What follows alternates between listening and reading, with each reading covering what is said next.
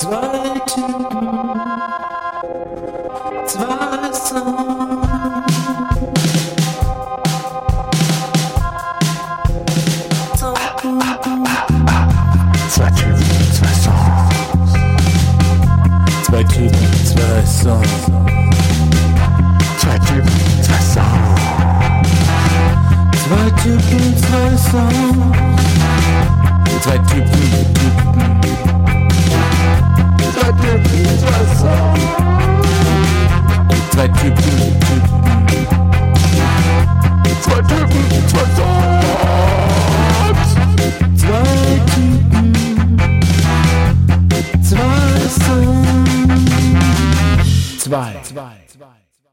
Herzlich willkommen zum Zwei Typen, zwei Songs äh, Podcast. Wir steigen ein in die achte Folge heute und wir haben ja zwei schwergewichtige Musikbeiträge mitgebracht. Einen großmeistrigen Künstler und ähm, eine Band, die auf der Suche nach sich selbst ist, sage ich jetzt mal provokant.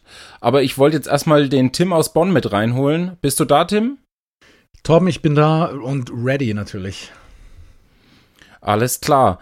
Also, die Rede ist heute nämlich von Peter Gabriel und vor allen Dingen auch von den Strokes, ähm, von denen wir zwei Songs mitgebracht haben und wir wollen da auch gleich direkt einsteigen. Wir wollen nochmal dran erinnern, ihr könnt uns auf verschiedenen Kanälen kontaktieren, hören ähm, und auch lesen. Wir haben nämlich die Homepage www.2typen2songs.de ähm, auf denen ihr die Folgen nachhören könnt. Das könnt ihr natürlich auch bei Spotify, Deezer, iTunes und auch auf YouTube.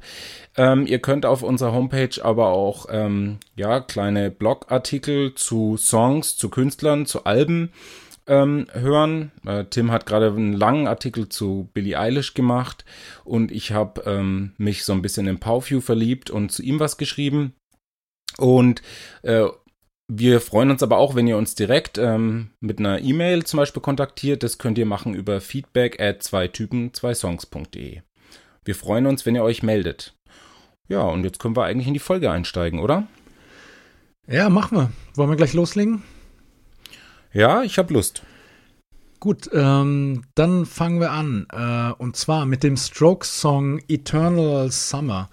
Äh, und wir haben auch eternally gewartet auf das nächste äh, Strokes-Album. Es ist wieder sehr äh, stark erwartet worden. Es ist ja bei dieser Band so, dass die, äh, dass man immer nicht so genau weiß, ähm, wie läuft's mit denen gerade. Haben sie sich jetzt gerade wieder völlig verkracht? Kriegen sie es nochmal hin, ein Album oder nicht? Haben sie sich wieder lieb? Und ähm, ja, in diesem Fall haben sie Rick Rubin als Produzenten reingeholt, der ja immer auch so ein bisschen als Therapeut irgendwie dazu geholt wird für Bands, die eben, äh, bei denen es irgendwie gerade schwierig ist. Ich erinnere nur an äh, die wunderbar lustige Doku Some Kind of Monster, wo es darum geht, äh, dass Metallica versucht, ein Album aufzunehmen und äh, sie einen Psychotherapeuten dazu nehmen. Hast du den mal gesehen, Torben? Das ist ein absolut Nee, geil. Das, nee, nee, das musst nee. du dir unbedingt Aber ich anschauen. trau. Und, und Rick Rubin war dann der, der Mann, der die Hand aufgelegt hat, oder Und was? ja, Rick, Rick Rubin ist, hat produziert dann dieses Album, was sie Ja. da versuchen hinzukriegen, aber es ist so lustig, weil du halt echt, die haben halt so einen Psychotherapeuten-Coach, der halt dann immer mit der Band halt so Gespräche führt und das ist halt irgendwie das Letzte, was du dir vorstellst bei Metallica und sie gehen aber halt irgendwie richtig tief und, und reden über ihre Gefühle und so weiter und es ist, es, also als Musikfan muss man diese Doku gesehen haben, ist echt total lustig. Aber ich schweife ab, wir sollten zu den Strokes zurück. Wie gesagt, neues Album und ähm, hast du den Albumtitel gerade parat? Ich nämlich nicht. Ähm, ja, ja, den habe ich parat, aber immer wenn du mich was fragst, dann ist natürlich das sofort blockiert und dann en entsprechend weg. Und, und ich habe auch die, ich weiß auch genau, von wem das Cover ist und so weiter. Ist ja Ähm, auch egal, könnt the, ihr ja alles. The New, the, the New Abnormal heißt das Album. Und Genau. ähm, genau, The New Abnormal. Und ähm, ja, es bezieht sich auf, auf eine Aussage von einem republikanischen po äh, Politiker, der sozusagen so die, äh, die aktuelle politische ähm, Situation in Amerika als The New Nor- Normal äh, äh, bezeichnet hat. Und äh, wie bekannt ist, haben die Strokes bei Bernie Sanders aber ihre erste Single At the Door performt und stehen genau auf der entgegengesetzten Seite und haben deswegen ihr Album The New Abnormal genannt, das acht Jahre nach dem letzten Album Come Down Machine erschienen ist. Genau, das lang erwartet kann man sagen, aber damit verbunden schon das große Problem, mit dem sich äh, die Strokes durch die aktuelle Musikgeschichte schleppen. Genau, und die Cover, äh, Coverart ist von Basquiat. Ich glaube, Michel Basquiat heißt er, glaube ich. Ja. Ähm, ja, berühmter Afrik afroamerikanischer ähm, Künstler aus den USA, ich glaube auch aus New York. Irgendwie sieht so ziemlich Graffiti-mäßig aus und ähm, ja, hat man, hat man schon mal gesehen, ist glaube ich auch schon auf vielen Alben äh, äh, Cover gewesen, seine Kunst. Ja, das Bild heißt, ähm, ist von 1981 und heißt Bird on Money ähm, von Jean-Michel Basquiat. Und äh, genau, also das haben sie ausgesucht, weil das verschiedene Bezüge hat, ähm, die, die irgendwie, ja, das Album so ein bisschen beschreiben sollen und zusammenführen. Genau, und 1981 ist schon ein gutes Stichwort für diesen Song, weil der auch ziemlich viele 80er-Bezüge hat, Eternal Summer. Ähm, und ich hätte jetzt mal meine erste Frage an dich. Und zwar hattest du in einer unserer letzten Folgen noch gesagt, ja, das neue Strokes-Album ist doch da und so. Und ich habe es mir durchgehört. Aber es gibt nicht so richtigen Song, den, der besprechenswert ist für unsere Folgen. Und dann hast du ja anscheinend doch deine Meinung geändert und mir dann doch einen Strokes-Song äh, geschickt. Ähm, warum? Warum hast du deine Meinung geändert? Ja, es war, war wirklich ein Kampf. Ähm, als das Album rauskam, ähm, habe ich das total oft so nebenbei gehört und es hat mir total gut gefallen. Und dann habe ich mir die ganze Zeit gedacht, es wäre ein leichtes, dann einen Song auszusuchen. Und dann sind, glaube ich, nur neun Songs auf der Platte ungefähr, neun oder acht Songs.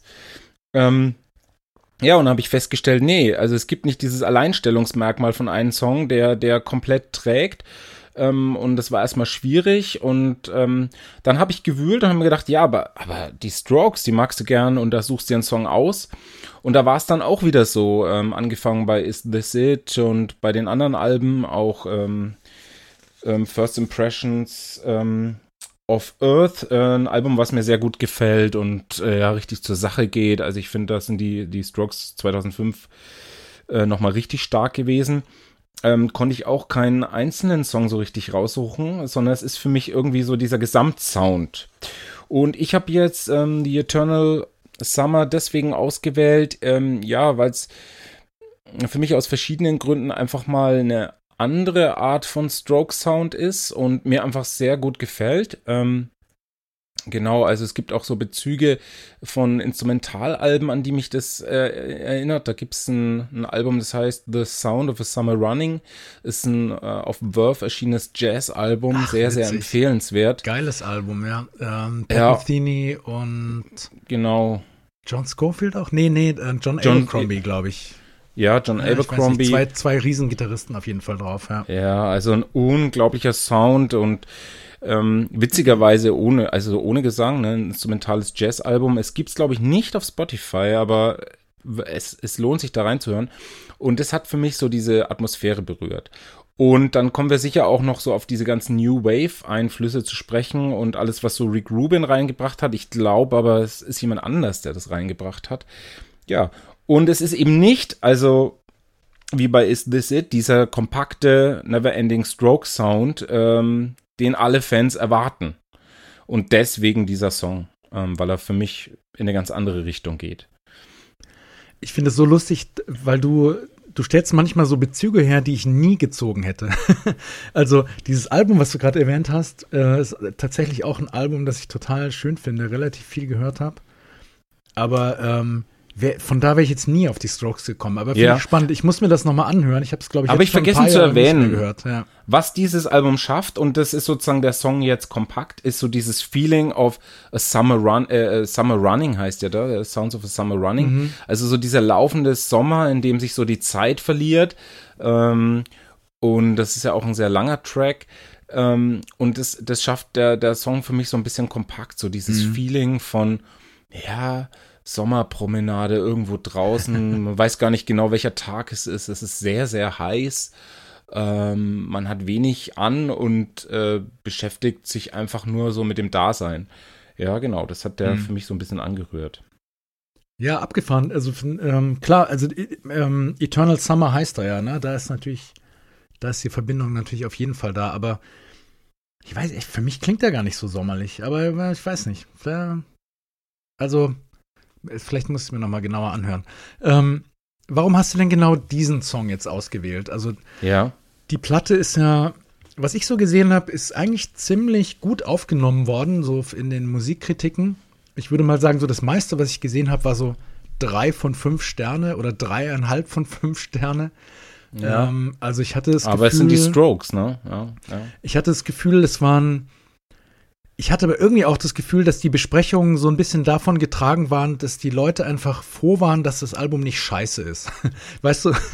Und Ja, also meine, ja. Theo meine Theorie wäre Ja. so ein bisschen, dass es so ein bisschen besser besprochen wurde, als es eigentlich ist, weil, weil so ein bisschen so ein Aufatmen drin war. So, ah, irgendwie zum Glück haben sie es nicht gegen die Wand gefahren. Aber das ist so ein bisschen nur meine Theorie. Warum hast du denn jetzt diesen Song ausgewählt und nicht irgendeinen anderen von der Platte? Also mir ge gefällt so, wenn ich die Platte nehme, schon ganz gut, aber ich finde sie nicht berauschend und ich kann ganz viel Kritiken nachvollziehen. Auf der anderen Seite finde ich den Weg richtig, den sie eingeschlagen haben. Also, ja, die Frage ist jetzt erstmal, warum den Song? Weil er anders ist als die anderen. Die Single, wenn man nimmt, ähm, jetzt müsste ich die Liste haben, ähm, also Bad Decisions ist ja die, die, die, die zweite Single, die rausgekommen ist. Ja, ist cool. Ähm, äh, Julian Casablancas kann viel singen, wenn ich, also er ist wirklich ein hammermäßiger Performer, der ganz, ganz große Bandbreite hat. Man hat, glaube ich, beim ersten Album gedacht, der kann nur so diese Vocoder-Voice ähm, Songs singen, wo die seine Stimme so ein bisschen fast verzerrt ist und man ihn gar nicht richtig erkennt. Er versteckt sich mit seiner Stimme und, und das ist jetzt einfach nicht mehr vorhanden. Der, der, der hat einfach eine riesen Bandbreite und der hat ja, denke ich, auch einen Sound rübergeholt äh, auf die Platte, der so auch von seinen Soloalben her, herrührt. Und er hat einen Ausflug gemacht, darf man nicht vergessen, zu Daft Punk, äh, wo er ein unglaubliches Single hingelegt hat. Ähm, also, und ich glaube, das sind Bezüge, die er halt mit reingebracht hat. Und eine Kritik war, ich habe einen Podcast gehört, wo das Album besprochen wurde, äh, ist, dass er praktisch sich, äh, Julian Casablancas sich die Strokes als Studiomusiker gehört, geholt hat, also seine Band. Und jetzt eben seinen Sound ja nicht mehr auf den Soloalben äh, verwirklicht, sondern das eben auf der Platte umsetzt. Und The Eternal Summer ist für mich aber freier. Ich find's unglaublich. Ich liebe diese zweite Gitarre. Ich glaube, dass er ähm, Albert Hammond Jr. spielt. Ähm, wenn ich da so, so das recht rezipiert habe, Nick Valenzi ist, glaube ich, die andere Gitarre. Ich mag auch diese abgedämpfte E-Gitarre. Ich mag dieses Daddle-Dad, also diese locker reingespielte Gitarre. Nach hinten raus kommt dann einfach eine so reingespielt. Das klingt echt so ein bisschen, als ob sie da bei der Aufnahme auch Spaß hatten und sich einfach mal locker gemacht haben. Und ähm, am Anfang wird so dieser Kontrapart, der im Song kommt, anzitiert von Julian Casablancas. Äh, dann kommt aber der eigentliche Song mit seiner schönen Kopfstimmenmelodie. Ähm, ja, und das gefällt mir einfach sehr gut. Ähm, deswegen, also er fällt eigentlich so ein bisschen ab. Das At the Door war die erste Single mit diesem Manga. Ähm, hat mir auch sehr gut gefallen, hat aber überhaupt nichts mit Strokes zu tun, sondern mit einer kompletten Julian Casablancas Solo-Nummer. Also wenn man sich sein Solo-Album anhört, ja, dann ist es genau der Sound. Und das ist für ein Strokes-Album zu schwach. Ich mag den Song aber. Ja. Also ich finde auch sehr lobenswert, dass der sehr anders klingt, der Song. Also klingt tatsächlich nicht nach einem Stroke-Song. Ja, und gerade diese, eben das Zusammenspiel der beiden Gitarren, das war ja schon immer eine riesige Stärke von den Strokes. Also das ist ja tatsächlich auch im Stereo-Mix immer so, dass die die eine ganz nach links pennen und die andere ganz nach rechts. Ja, Und sie sind aber ja da beide. hat jeder seinen Platz bei den Strokes, ne? Ja. Ja, sie sind beide meistens so ein bisschen minimalistisch, also beide schrummeln nicht einfach irgendwie fette Akkorde durch, sondern es, die, es wippt immer so hin und her zwischen diesen, zwischen den beiden Gitarren. Da sind sie schon echt ziemlich groß drin und ja, was zum Beispiel anders ist in dem Song, ist wirklich diese abgedämpfte, fast so Funk-Gitarre auf der einen Seite, ne, die da, ja. die da am Anfang kommt. Der Song ist so, würde ich sagen, so eine Mittempo-Nummer, ne, ziemlich lässig. Also das ist vielleicht, vielleicht ist das das, was du vorher meintest, so was so ein bisschen dieses Sommerliche hat. Es ist so ein bisschen laid back und Er singt ähm, ja Summer. Ja. Und, und das ist einfach so, ja, ja, ein bisschen, ja, laid back. Ja, ja und, und diese Kopfstimme eben von Casablanca hat mich auch total überrascht. Ich muss allerdings zugeben, ich habe nicht alle Strokes-Alben seit Is This It äh, und dem zweiten Album, wo mir der Titel gerade entfallen ist, habe ich nicht mehr alles gehört. Ich weiß nicht, ob er das auf allen anderen Alben auch schon gemacht hat, aber für mich war das, das ist total. eher ein, eher ein Sound vom, vom, aus seinen Solo-Projekten, würde ich sagen, den Ja. er jetzt rübergeholt hat. Das war für also mich ich glaube, das total war neu. ja auch diese Spielerei äh, von, von den Strokes. Ähm, ja, dass er da versucht hat, sich, was, was es zum Teil nur trägt, auf, auf den auf Solopfaden irgendwie versucht, neu, äh, hat, neu zu definieren. Mhm. Und ich fand es einen guten Schritt, das jetzt zu fusionieren, weil sonst hätten die Strokes gar keine Musik mehr gemacht. Ähm, ja. Ja. Ja. Ähm, wenn wir mal jetzt von dem speziellen Song ein klein bisschen weggehen, ähm, jetzt war es ja so, als Is This It rauskam 2001, ich glaube kurz nach dem 11. September damals, war das ja eine absolute Explosion in der Pop-Rock-Welt irgendwie. Na, es, wurden, es wurde eine Hymne nach der anderen geschrieben, dass der Rock'n'Roll gerettet ist und wieder zurück ist und so weiter. Und ich glaube, man muss auch sagen, es ist eine, eine wahnsinnig einflussreiche Platte gewesen. Also man, man, ich lese jetzt auch immer wieder bei jüngeren Bands, ähm, dass sie sich auf die Strokes äh, beziehen tatsächlich. Ähm, war das damals für dich auch so eine große Platte? Hast du die viel gehört? Ja, also ich fand die Platte großartig und gleichzeitig jetzt so im Rückblick, ähm, es ist für mich eine, eine Platte dieser Zeit und dieser unglaubliche Sound, dieser Verdichtung, diese durchgeschlagenen Gitarren, ähm, die unisono ähm, mit der Melo also mit der Gesangsmelodie mitlaufenden Solo-Line-Gitarren dazu. Das fand ich unglaublich, diese Präzision, die sie hatten. Also das Album hat mich sehr beeinflusst ähm, ja, einfach als Musikhörer. Und ich fand es wirklich outstanding und gleichzeitig würde ich es heute als Fluch empfinden. Ich, ich finde, es hat die total gehemmt und frustriert, obwohl sie eigentlich immer eine erfolgreiche Band waren, ähm, dass sie auch von den Kritikern immer darauf hingeschrieben wurden, dass sie das wiederholen müssen. Und das hat die wirklich ein bisschen zerschossen. Ähm, und ich denke, das ist auf dem Album durchaus zu merken. Und es war, finde ich, ein guter Weg, diese New Wave-Einflüsse mit reinzupacken und einfach auch so das ein bisschen breiter zu nehmen, auch mal das Tempo ein bisschen rauszunehmen. Ich denke, das war ja, habe ich gelesen, auch ein bisschen Rick Rubins Idee. Ähm, Genau, also in, in, in dem Studio, in dem er war, das waren, glaube ich, auch die Aufnahmen zu einer Zeit, wo da die großen Brände waren. Und das Studio ist, glaube ich, die Ecke gewesen, die einzige Ecke, die verschont worden ist. Ähm, also vielleicht auch ein Moment, die die Band so ein bisschen zusammengeschweißt hat. Und ich empfinde es einfach als befreiend, dass sie sich so ein bisschen versucht haben, frei zu machen. Sie haben jetzt auch gesagt, sie wollen das nächste Album nicht erst in acht Jahren rausbringen, sondern ein bisschen flotter. Ähm, ja, gut, aber das ist natürlich das Problem der Strokes. Äh, mit dem Fame müssen sie klarkommen, aber das war, ja, das berühmte zweite Album haben sie dann eigentlich nicht geschafft. Ich finde aber, ähm, der große Hit ist wirklich Reptilia, würde ich sagen, auf Room on Fire ist es, glaube ich, erschienen. Und ich mag dann auch das dritte Album, First Impressions of Earth. Und dann habe ich irgendwie einfach so vom Hörverlangen Angels und Come Down Machine die folgenden Alben nicht gehört. Und jetzt war ich sehr gespannt auf die neue Veröffentlichung und mag die Platte gern, aber ich glaube nicht, dass sie eine lange Halbwertszeit hat. Dieser Song wiederum gefällt mir sehr gut, weil er einfach jetzt mal, weil sie da mal versuchen, Atmosphäre zu transportieren und nicht diesen coolen, vielleicht auch manchmal ein bisschen unterkühlten Rock. Du hast ja schon angesprochen, dass der Song ziemlich so new äh, wavy ist. Ähm, was steckt denn noch so sonst noch so drin in dem Song für dich? Ähm, an was für Vorbilder oder Referenzen hast du dich erinnert gefühlt?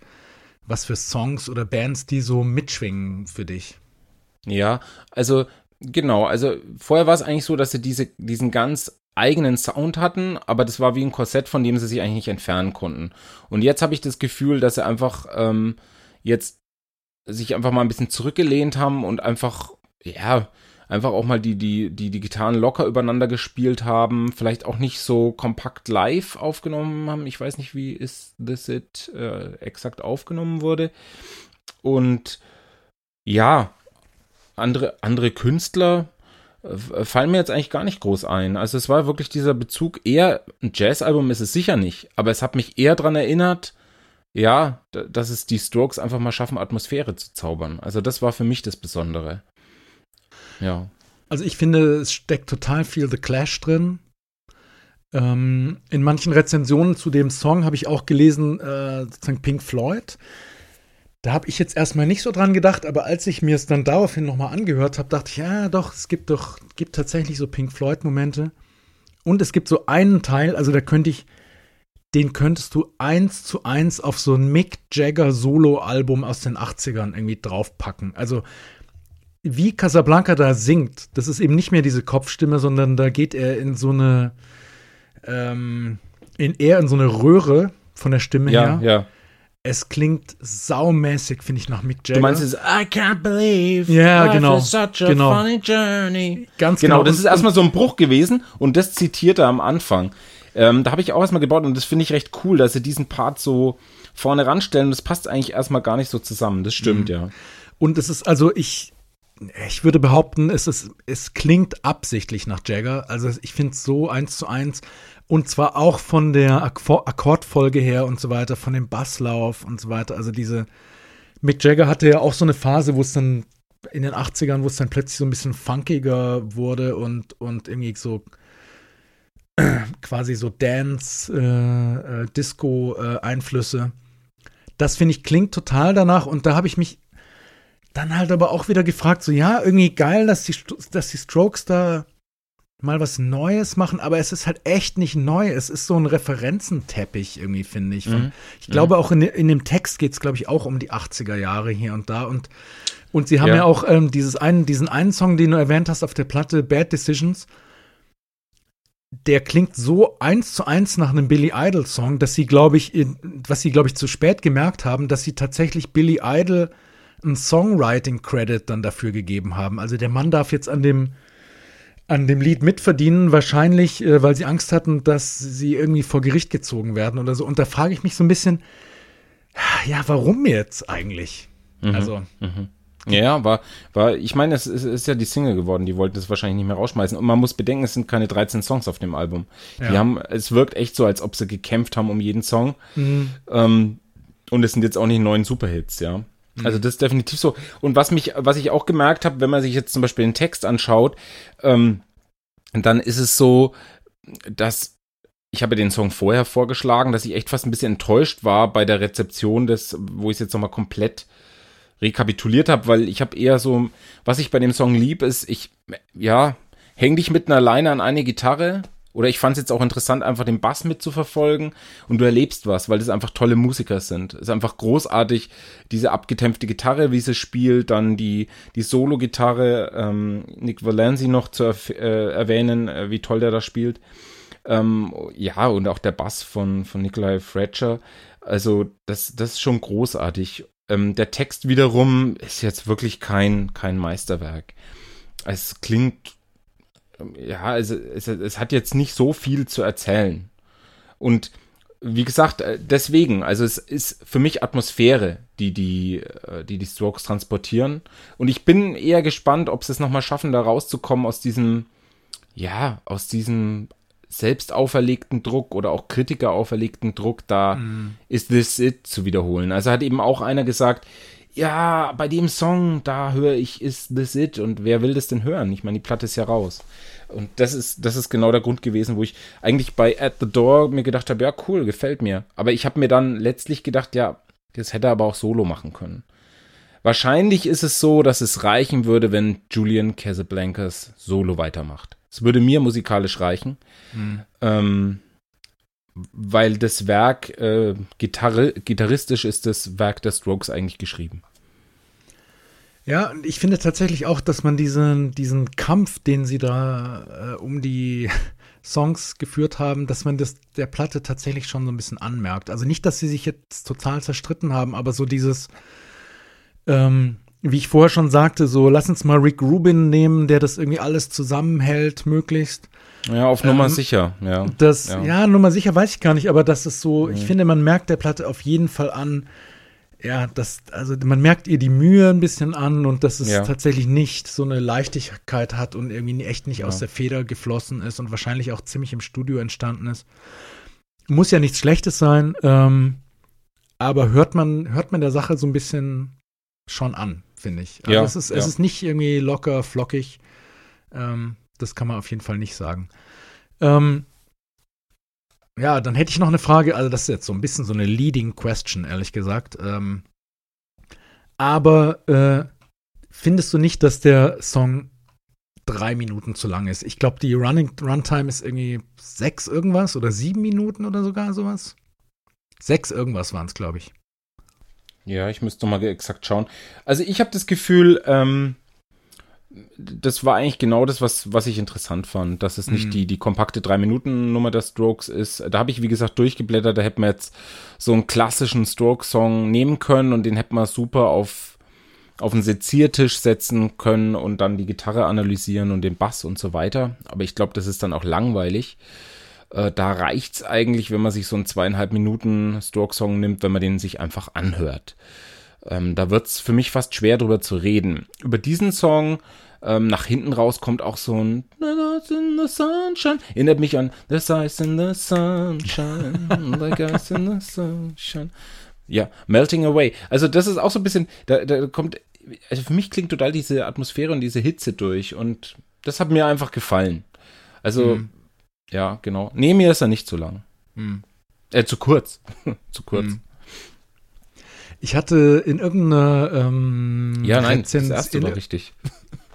in irgendeiner Rezension hatte ich gelesen, ich glaube aus der Zeit war die, fand ich, die hatten, haben eine super Rezension, fand ich, geschrieben zu der Folge. Ähm, Link kann ich nochmal in die Shownotes reinpacken. Ähm, ja, zu der Folge sage ich schon, zu dem Song natürlich. Also ja. bis die Zeit unsere Folgen irgendwie reviewt, dauert es wahrscheinlich noch ein bisschen. Aber es kann, es kann eigentlich nicht mehr lange dauern. Ähm, und in dieser Rezension äh, haben sie geschrieben, so, dass die, die Strokes haben ja, die hatten ja schon immer so ein irgendwie so einen lässigen irgendwie Sound, der so ein bisschen so nach Laziness irgendwie geklungen hat oder auch so ein bisschen so, hä, irgendwie, pff, irgendwie, was geht's mich an oder so, ne? So eine, so eine, so eine Lederjacken-Coolness, irgendwie, die sehr geil war, auf jeden Fall, aus, auf, den, auf den ersten beiden Platten vor allem. Ja. Aber in der Rezension meinte die Rezensentin dann so, es ist, es, es balanciert auch immer so auf, auf der Klinge, also so, dass so zur Langeweile sozusagen.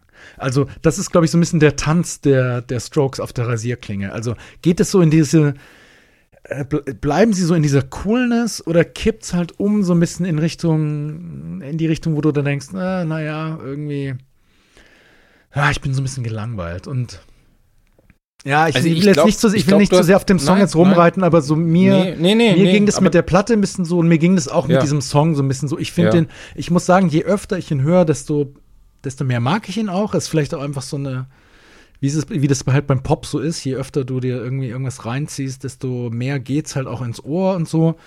Ich finde gerade diesen Falsetto-Einstieg am Anfang sehr geil, irgendwie, das, der, der echt unerwartet ist, aber ja, insgesamt, also bei mir tendiert es, glaube ich, echt eher in Richtung Langeweile als in Richtung äh, irgendwie Coolness.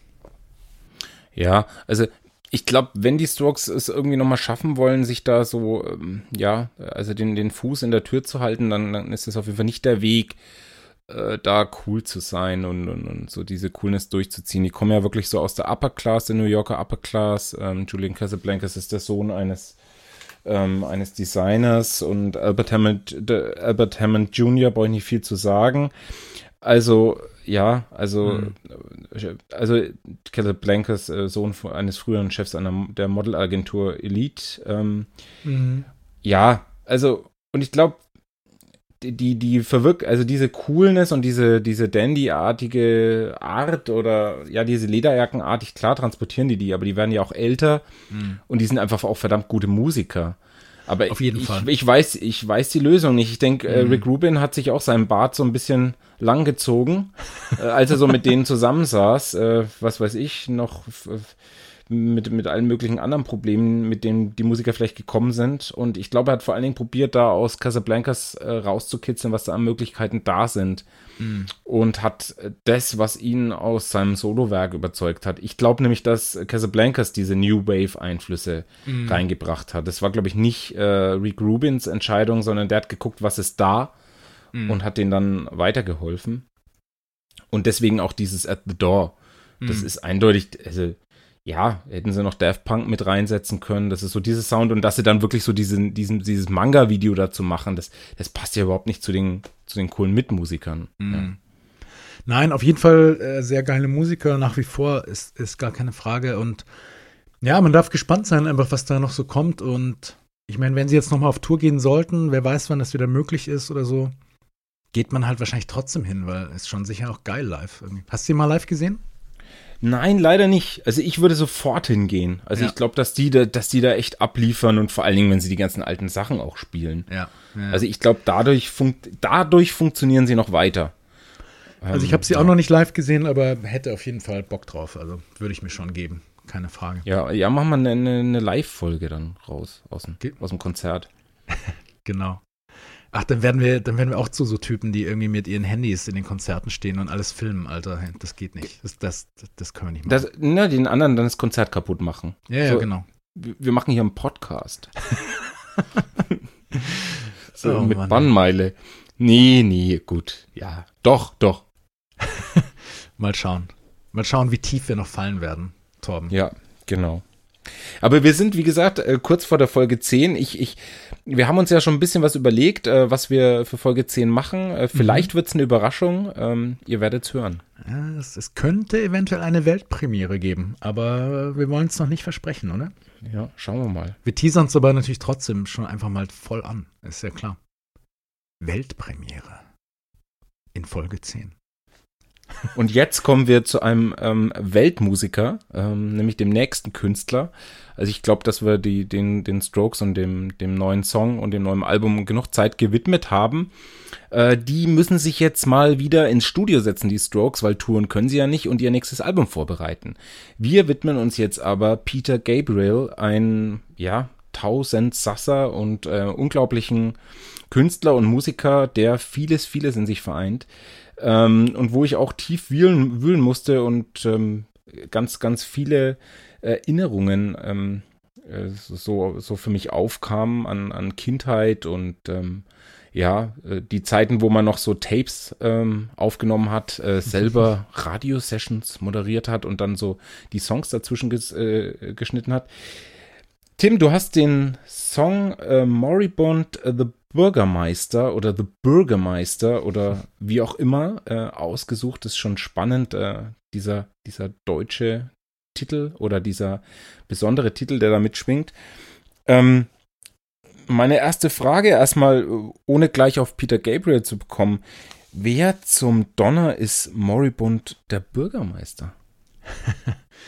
Ja, also der Song ist ja der Auftaktsong von Peter Gabriels ähm, erster Soloplatte. Also er, ist, er war äh, bei Genesis ausgestiegen und hat dann 1977 seine erste Soloplatte rausgebracht. Die Platte heißt Peter Gabriel oder manchmal auch Car, weil auf dem äh, Cover so ein, so ein Auto zu sehen ist oder eher in einem Auto sitzend, so einem blauen Auto hinter einer verregneten äh, Scheibe. Ähm, sehr schönes Cover übrigens, finde ich, dass ich ja tatsächlich bei mir an der Wand hängen habe. Ähm, das habt ihr äh, möglicherweise schon gesehen, falls ihr uns auf Instagram folgt. Ähm, ja, und wer ist Moribund the Bürgermeister? Also, dieses Lied erzählt ja tatsächlich so eine Geschichte. Also, es ist in der Hinsicht fast sowas wie eine, wie eine Ballade. Also, die, das, das wirklich, äh, ja, eine Geschichte erzählt. Und in dieser Geschichte geht es also die spielt im Mittelalter und da geht es um das Phänomen, was auch unter dem Namen Feitstanz bekannt ist. Also eine Massenhysterie, die wohl mehrmals im Mittelalter an verschiedenen Orten in Europa ausgebrochen ist, bei der die Leute äh, anfingen wie wild zu tanzen, also bis zur totalen Erschöpfung. Und das wird erzählt in diesem Song aus der Sicht von diesem Bürgermeister, also offensichtlich äh, denkt Peter Gabriel da an irgendeine Stadt im mittelalterlichen Deutschland. Also ich habe dann gelesen, dass tatsächlich gar nicht so weit weg von hier, wo ich wohne, äh, nämlich in der Eifel, das äh, öfter vorgekommen ist im 14. Jahrhundert. Und dieser Bürgermeister ist sozusagen schockiert darüber, was da abgeht, also diese, dieses Chaos, diese Unordnung, die in den Straßen herrscht und er versucht der Sache also wieder Herr zu werden und er will vor allem rauskriegen, was da genau Ja. passiert ist, warum, warum passiert ist. Und er sagt dann immer so ganz, also äh, so ganz bedrohlich, I will, find, out. out. Ja, und er heißt halt Moribund, heißt ja sozusagen dem Tode geweiht. Also ich weiß nicht, ob er selber schon alt ist und am Sterben oder so, das wird nicht genau erklärt, aber das ist der Bürgermeister. Es ist, es ist wirklich, ähm, wenn man sich dann vorstellt, also als zweiter Song auf dem Album kommt ja ähm, Salisbury Hill, ähm, was wohl, darüber müssen wir jetzt nicht vertieft sprechen, aber ich denke, Genesis spielen hier auch immer wieder mit rein, äh, so ein bisschen die, die Trennung von Genesis verarbeitet oder wo Peter Gabriel äh, hat sich aus verschiedenen Gründen dafür entschieden, Solomusiker zu werden. Sein Sohn ist ja gestorben. Ähm, 1975 ist das letzte Genesis-Album rausgekommen.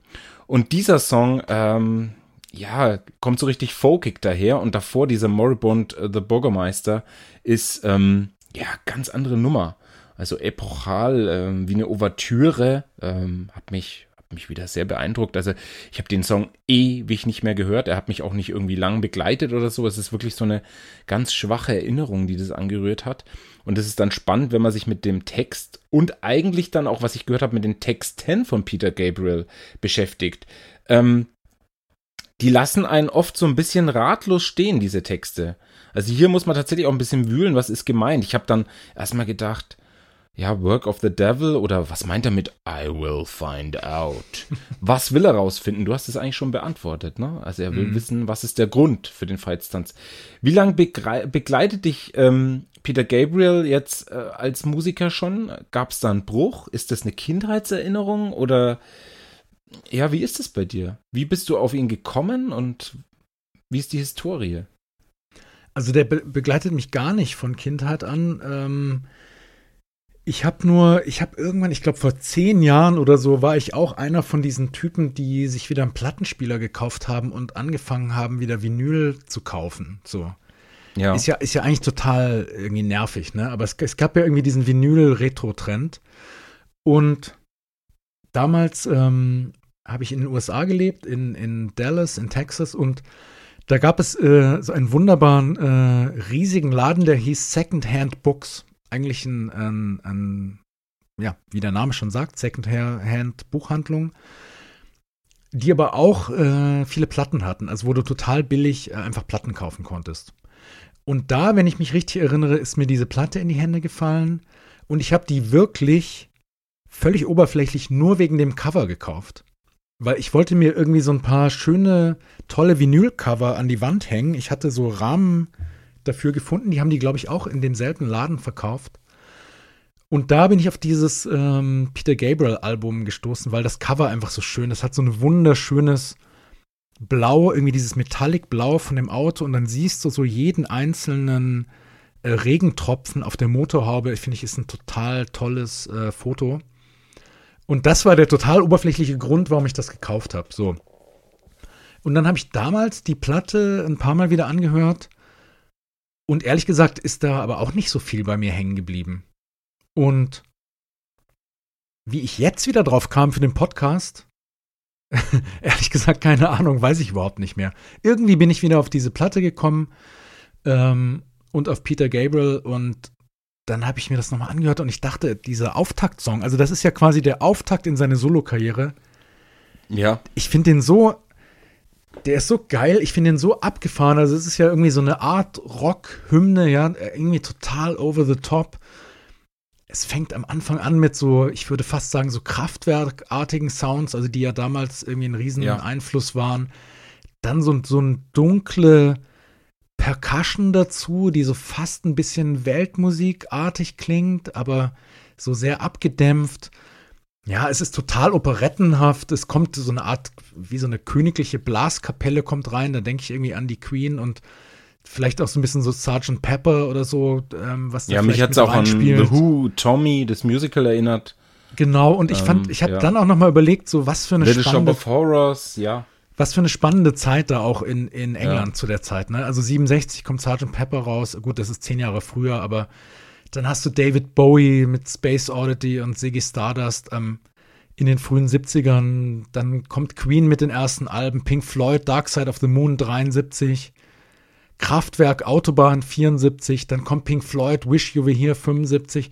Und ich glaube, das ist, das ist alles der Hintergrund eigentlich für diesen Song. Ne? Also dieser ja dieser verrückte Konzept Art Rock aus England, der einem ja auch echt auf den Sack gehen kann. Ja. Ja. Ähm, aber ich finde in diesem Song, der ist einfach musikalisch so spannend und vielseitig und dann eben auch finde ich den Text so cool und also dieses, dieses Feitstanz-Motiv aufzunehmen, was ja im Grunde so eine Art Metapher ist für Rock'n'Roll insgesamt, ja. Also, dass die Leute einfach bis zur Erschöpfung äh, anfangen zu tanzen und so. Das ist ja, also diese mittelalterliche Geschichte ist ja so eine Art Metapher für Pop- oder Rockmusik und das ist quasi so eine Art mittelalterlicher Rave, der da beschrieben wird. Und die Kombination von dieser, ja, finde ich total spannenden Over-the-Top-Musik, die aber, finde ich, immer noch gut funktioniert als Stück.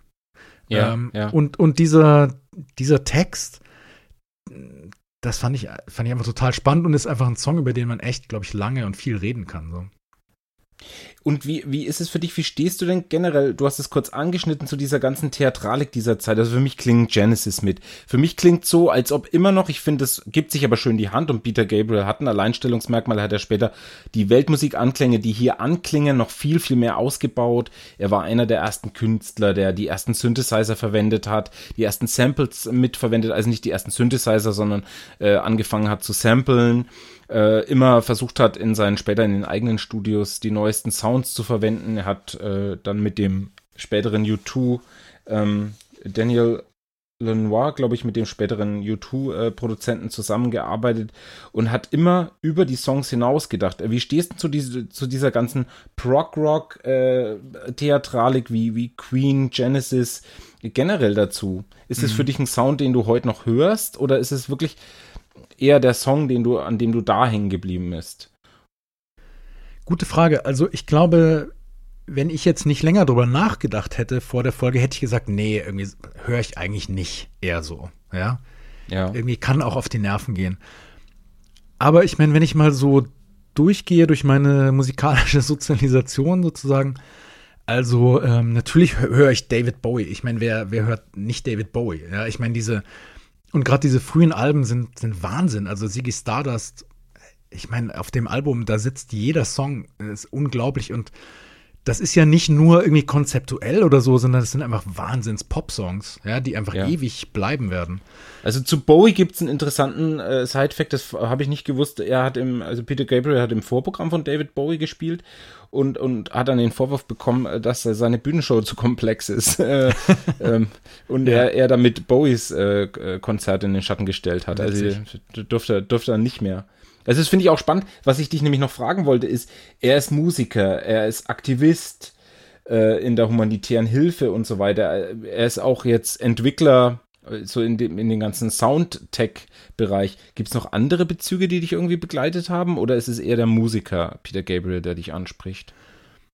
Nee, in dem Fall eher der Musiker und ich muss auch sagen, ich bin überhaupt kein großer Peter Gabriel-Fan oder so. Ich könnte dir, glaube ja. ich, kein, ich könnte dir, glaube ich, keine fünf Peter Gabriel-Songs äh, ja. sagen. Also ich muss sagen, ich, ich finde Sledgehammer ist in den Top 10 Pop-Songs aller Zeiten. Ich finde das, ich finde das ein Wahnsinnssong und dann auch in Kombination mit dem, mit dem Video. Ja, vom also Album So, sein, also, sein erfolgreichstes Album, ja. Und der ist, der ist auch wirklich gut gealtert, der Song. Also den, wenn du den heute auf eine Stereoanlage packst und den Bass reindrehst, also der, der knallt immer noch super. Ja. Ähm, es gibt ein paar Songs, es gibt so eine, ein Album von ihm, das heißt äh, Scratch My Back. Das sind, glaube ich, alles Coverversionen und da sind, das ist ein wunderbar melancholisch trauriges Album. Da hat er zum Beispiel tatsächlich eine David Bowie ähm, Coverversion von Heroes drauf. Ja. Die habe ich, glaube ich, mal in dem Abspann von irgendeinem Kinofilm gehört und das ging mir wahnsinnig nahe, weil das, der macht aus diesem Heroes-Song, der ja eigentlich eher so, hey, we can be heroes, ne, irgendwie so nach vorne geht und sowas von irgendwie von äh, irgendwie Jugendkultur ähm, oder so hat. Da macht er einen total melancholischen, zerbrechlichen, äh, verletzlichen Song draus, der einem der finde ich eine wahnsinnige emotionale Tiefe hat. Ähm, das finde ich sehr cool. Ähm, aber sonst habe ich mit Peter Gabriel eigentlich nichts zu tun. Ich muss auch sagen, diese frühen Genesis-Sachen kenne ich überhaupt nicht. Weil ich kenne ja, Genesis. Ich habe halt letztens halt, gepostet bekommen, dieses Supperfest. Kennst du das? Da spielt noch, nee. äh, steht noch unglaubliches Video, ja empfehlenswert. Ja. Ähm, da, da, da, steht Peter Gabriel noch in Front und das sieht auch, das ist eine ja. abgefahrene Zeit. Was die da spielen und machen. Und Ja. wie er singt, also es, es ist wie ein Feitstanz, dieses Konzert. Ich glaube, an dem frühen Genesis war ich halt nie interessiert, weil ich die nur aus diesen 90ern kannte und die da Ja. total scheiße fand. So, Aber ich glaube, da Peter Gabriel wollte ja diesen Bruch, ich glaube, er hat auch ein bisschen so das vielleicht im Windschatten mitgezogen, am Anfang Mhm. vielleicht, weil Genesis wurden danach ja dann erst so richtig, kamen dann ja erst in den Durchbruch, die waren davor ja total experimentell Ja. zum Teil, also. Ja. Jetzt nochmal zum Song. Aber, Was ich sorry. dich fragen wollte, ja, bitte? Ich wollte nur noch mal kurz auf den Art Rock zurückkommen, Ja. weil, weil wenn ich dann drüber, drüber nachdenke, merke ich halt genau, Bowie halt gehört. Ich finde die frühen Queen-Alben ziemlich cool. Ja. Ich habe The Who relativ viel gehört und, und The Wall von Pink Floyd habe ich viel gehört und so. Also wenn ich mal so drüber nachdenke, dann ähm, gibt es da schon vieles, was ich sehr geil finde. Aber es gibt eben andere Sachen, also frühe Genesis nie gehört, King Crimson nie gehört. Also es gibt dann auch so, so Prog-Rock-Klassiker, von denen ich absolut null Ahnung habe. Wenn ich jetzt nochmal zum Song zurückkomme, ähm, ich, ich finde, das ist ja angefüllt mit Details. Gibt es eins, in das du dich besonders verliebt hast oder was du besonders findest oder wo du sagst, ah, jetzt kommt's gleich? Ja, ich glaube, es ist, es ist wahrscheinlich tatsächlich dieser But I will find out Moment irgendwie. Weil was? das da auch, also das was- ist wirklich die, das habe ich mich äh, gefragt, was will er rausfinden? Ja. Woran, also wie er das Problem löst, ne? Eigentlich, wenn man jetzt, also ich finde, dass du den Text am besten bisher, ich habe äh, viel gehört drüber, Mhm. auch über das ganze Album als Meisterwerk, äh, was da so dahinter steckt, eigentlich für mich schlüssig zusammengefasst hast. Dass er rauskriegen will, woher dieser Spuk kommt. Ja, und das ist halt so ein, das, also dieser Bürgermeister ist halt so der, das ist so der Vertreter der Ordnung, glaube ich. Ne? Also der ist Ja. irgendwie, der ist dafür zuständig, dass das alles wieder in Ordnung kommt und er muss einfach rausfinden, was ist mit den Leuten hier los? Wer verursacht dieses Chaos? Und es ist irgendwie was Satanisches, aber es ist eben auch nicht greifbar. So, ne? Ja. Ähm, ja, also das, das finde ich so ein schöner Moment. Es gibt auch ein, äh, es gibt eine tolle Live-Video von irgendwie, äh, so einem Rockpalast-Konzert aus den 70ern, wo ähm, Peter Gabriel hat so eine Art, so ein Harlequin-Kostüm fast an und er performt das halt auch super theatralisch und bei diesem I Will Find Out legt er sich immer auf die Bühne und es kommen von unten so bunte Lichter hoch. Und es sieht aber total, äh, es sieht irgendwie total bedrohlich aus und ich, er macht das super, weil er dann diese Zeile immer so im Liegen singt, quasi vorne am Bühnenrand irgendwie und, und irgendwie so ziemlich, äh, ja, total eben schauspielert und so ziemlich böse ins Publikum schaut. Ähm, Ja, das erinnert mich an diesen, also mein Detail ist so diese, ähm, dieser plockernde Synthesizer am Anfang oder sich auch dumm, dumm, dumm, dumm, dumm. Mhm. Dieser, so ein bisschen Sci-Fi-Effekt und es wirkt für mich wie in so einem Ed Wood-Film. Irgendwie, also ich finde, dass er damit aber genial spielt. äh, Es, Ja. ist, es kommt so, so ganz zerfahren, als, irgend, als ob irgendwas dieser Virus oder so daher tappt und äh, alle befällt. Also auch so ein bisschen dieser Wahnsinn in diesem irren Synthesizer-Sound. Ich Ja. also und unheimlich, ja, mutig. Aber eigentlich auch wirkt der Song für mich wie so ein Auftakt zu einem Musical, was er nicht geschrieben hat, weil dann kommt da, da, da, da, da, da, da. dann kommt Salisbury Hill und du denkst dir, hä? Und, und Peter Gabriel hat auch selber gesagt, es ist eigentlich ein Stückwerk, das Album. Ja. Und er hat auch gesagt, ein bisschen überproduziert. ja. Aber gut, das will ich ihm nicht vorwerfen, weil, äh, ja, also ich finde, was er vorbereitet hat mit seiner Musik, was dann noch kam, Ja. es ist wie ein einziges Stilmittel. Also wie, wie ein eigenes Zitat vorweggenommen, weil viele Künstler berufen sich ja dann auf ihn. Ja, und ähm, die, dieser Song war übrigens auch die B-Seite für Salisbury Hill, also auf der, auf der Single. Äh, das finde Ja. ich eben auch ganz interessant, weil Salisbury Hill, ehrlich gesagt, pff, also ich will jetzt nicht sagen, kannst du mich mit jagen, aber Ja. finde ich ziemlich Ja, einschläfernd. wenn man das dann hört, das ist dann zu oft gelaufen. Den kennt man zu gut. ja, ja, genau, ich glaube auch, den hat Und man- auch die den, Nummer mit Kate Bush auf So, ne? Ja. Der lief zu oft irgendwie auf SWR 1 oder so, weißt du, äh, auf irgendwelchen Ja, Autofahrten ja. so. Und so äh, irgendwie, Ja. genau. Der, der ist dann, der war irgendwann tot. Und ähm, wobei ich sagen muss, ist mir jetzt erst tatsächlich bei der Recherche aufgefallen, das Geile an Salisbury Hill ist halt, das ist ein Siebenvierteltakt. Ja. Also, und das ja, ist genau, das habe ich auch gehört. Also, und dass das, man das, das nicht merkt, ja. Ja. Das fand ich wiederum dann echt beeindruckend, dass ich, weil sowas merke ich eigentlich schon, aber ist mir bei Salisbury Hill tatsächlich nie aufgefallen und das ist schon große Kunst. Also so, so einen poppigen Mitsing-Schunkelsong zu machen in dem Siebenvierteltakt, äh, also Respekt, ja, da muss man einfach sagen, Hut ab. Ja. Und ja. ähm, aber nochmal zu diesem But I Will Find Out. Das Schöne ist ja, dass auch Historiker bis heute nicht richtig wissen, was diese ähm, Tanzhysterien ausgelöst hat. ja. Also da gibt's da gibt's verschiedene ähm, äh, Theorien dazu. Und zwar ist es wohl teilweise auch in Süditalien vorgekommen. Und da hat man sich vorgestellt, oder da war die Theorie, dass die Leute von äh, Taranteln gestochen wurden. Ja. Und dass sie daraufhin quasi diese Feitstänze aufgeführt haben. Und Aber deshalb es gibt ja diesen, diesen Tanz, auch Tarantula.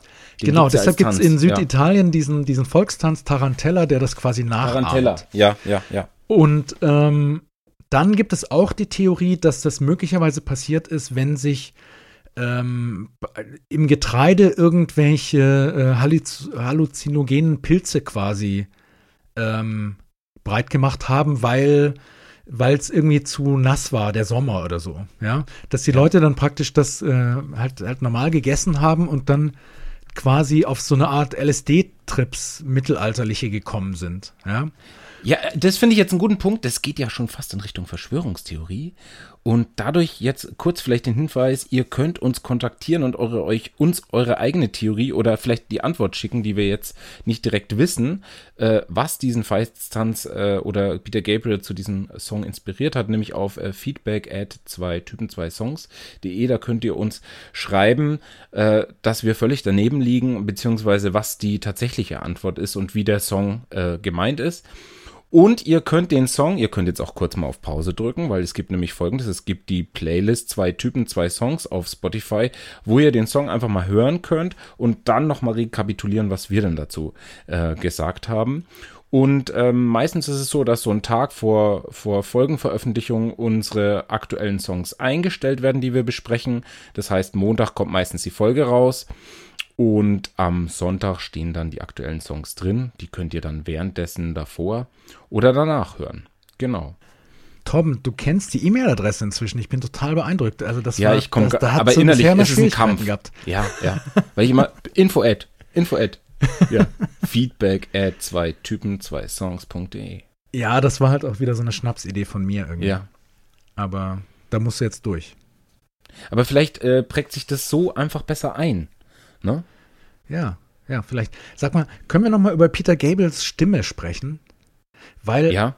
irgendwie, also wie gesagt, ich bin ja überhaupt kein großer Peter Gabriel-Fan und ich finde auch vieles von diesem World-Music-Zeug, was er so gemacht hat und so, da komme ich irgendwie, äh, da bin ich nicht mehr dabei. So. Aber Ja. ich mag seine Stimme total und ich finde sie wahnsinnig charakteristisch. Äh, ich finde, er ist einfach ein toller Sänger. Und ähm, ich finde es aber gar nicht so leicht zu beschreiben, was das genau ist an der Stimme, was die so besonders macht. Äh, vielleicht. Also irgendwie äh, ist es für mich eigentlich eine unscheinbare Stimme, aber wie ein unscheinbarer Schauspieler. Also wenn man jetzt ähm, einen großartigen Schauspieler in einem Interview hört, ist man oft enttäuscht. Weil diese Schauspieler die Fähigkeit haben, einfach sich in eine Rolle zu schmeißen und dann jemand anders zu sein. Als Person sind sie aber nur wie eine weiße Leinwand.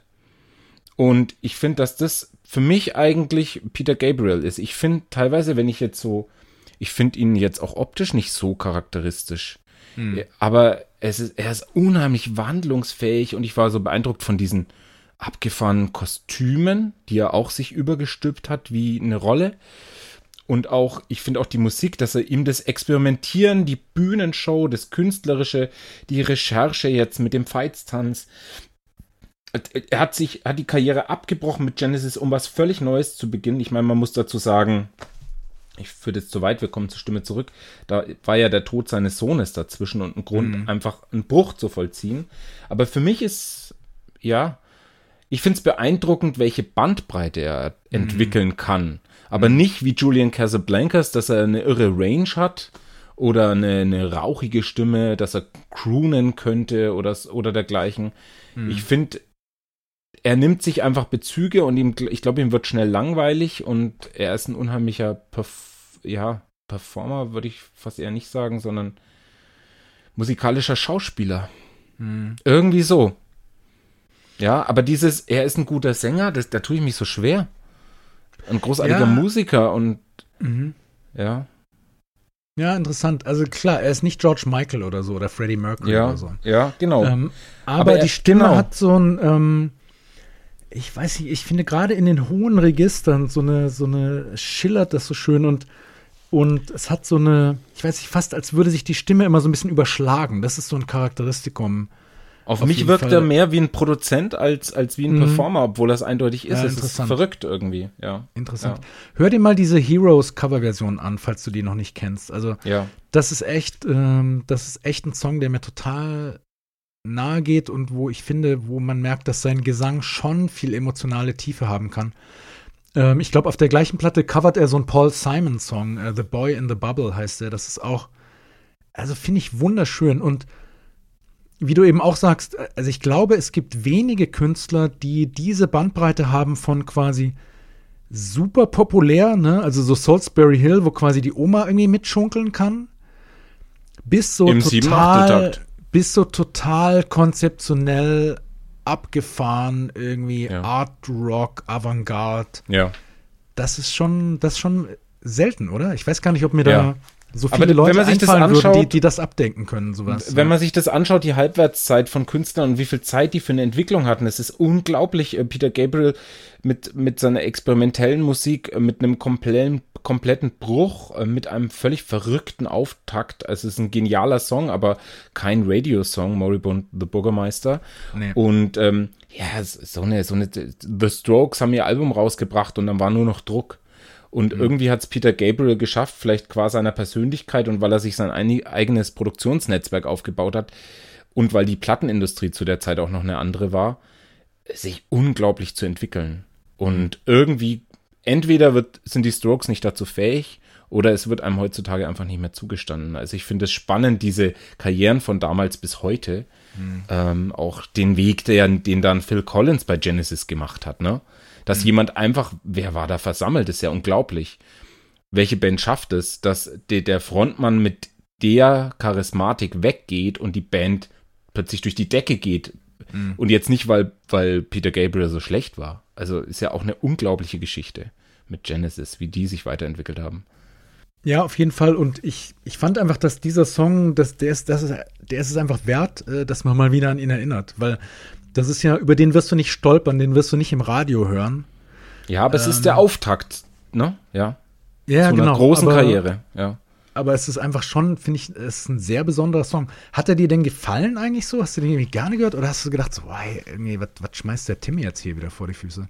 Also es war so eine Mischung. Nein, ich habe ihn gerne, jetzt äh, wirklich gern gehört. Also, mhm. und gleichzeitig ist er auch, weil er einfach so viel Bezüge hat, läuft er einem trotzdem gleich rein. Weil ich denke mir, da steht, wenn es dann losgeht mit diesen also, das ist dann, als ob jetzt Queen spielen würde oder The Who oder es geht Tommy das Musical los, ja. Mhm. Ähm, und der Vorhang geht auf und es ist bombastisch. Es ist ja nicht nur dieser Auftakt und dieses komische I will find out, was mhm. dann schon wieder fast ja, ins, ins Dekonstruktivistische geht, ins Dekonstruierende meine ich, geht, dass es den Song wieder zerlegt. Das ist ja für mich fast so ein bisschen das Virus, so dieser mm. Synthesizer, so dieses mm. irre, mhm. wirre. Das ist toll, dass das im Hintergrund so läuft. Da, da, da, Im Hintergrund, ne? I will find out. Und dann kommt dieses hohe. Ja. Das ist toll, ja. Nein, also der Song gefällt mir sehr gut. Und, und gleichzeitig ist es der Türöffner um in so eine große Karriere einzutauchen. Äh, den, den Beginn einer großen Karriere. Weil danach kam ja dann das Album, ich glaube als nächstes So, ne? Das Album So mit den, mit Sledgehammer, äh, mit dem, mit der Kate Nash Nummer, die dann so richtig ähm, durch die Decke gingen. Ja. Das wäre doch eigentlich ein schönes Schlusswort, oder? Ja. Wie siehst du das? Genau, also es lohnt sich. Ich glaube, Moribund äh, The Bürgermeister ist ein, ein guter Einstieg in, in, dieses riesige Werk von Peter Gabriel. Ja. Vielen Dank, dass ihr uns äh, zugehört habt. Ähm, und ein kurzer Hinweis: ähm, Wir bringen jetzt ähm, meistens montags äh, unsere große Folge, zwei Typen, zwei Songs mit unserer Besprechung raus. Und wir haben etwas Neues am Start, nämlich unser Alben Speed Dating. Das ist etwa nur 20 Minuten, halbe Stunde lang und da liefern wir so einen kleinen, ja, ich würde sagen Fanservice oder Hörerservice. Äh, Fans haben wir ja noch keine. Mhm. Ähm, wo wir die zehn Alben der Woche besprechen und den Daumen rauf oder runter geben. Den Rest hört ihr dann aber in der Folge, da erklären wir das genauer. Genau, also zehn Neuerscheinungen. Äh, wir schlagen uns durch den Dschungel der ganzen neuen Musik, die rauskommt für euch. Und genau, Torben darf Daumen hoch oder runter machen und ich darf Daumen hoch und, oder runter machen. Und ja, dann gibt es den, das äh, seltene Ereignis, dass von uns beiden der Daumen hoch geht. Und das sind dann wirklich Alben, die ihr euch auf jeden Fall anhören solltet. Ne? Also wenn wenn Torben und ich die beide gut finden, dann muss auf jeden Fall was dran sein. Und unsere Arme sind schwer. Auf jeden Fall. Gut, dann ja, auch von mir vielen Dank fürs Zuhören. Äh, wir freuen uns total, ähm, dass ihr dabei seid. Und ähm, ja, wir freuen uns auf die nächsten Folgen. Bis dann. Tschüss. Ciao. Zwei Typen, zwei Söhne. 2.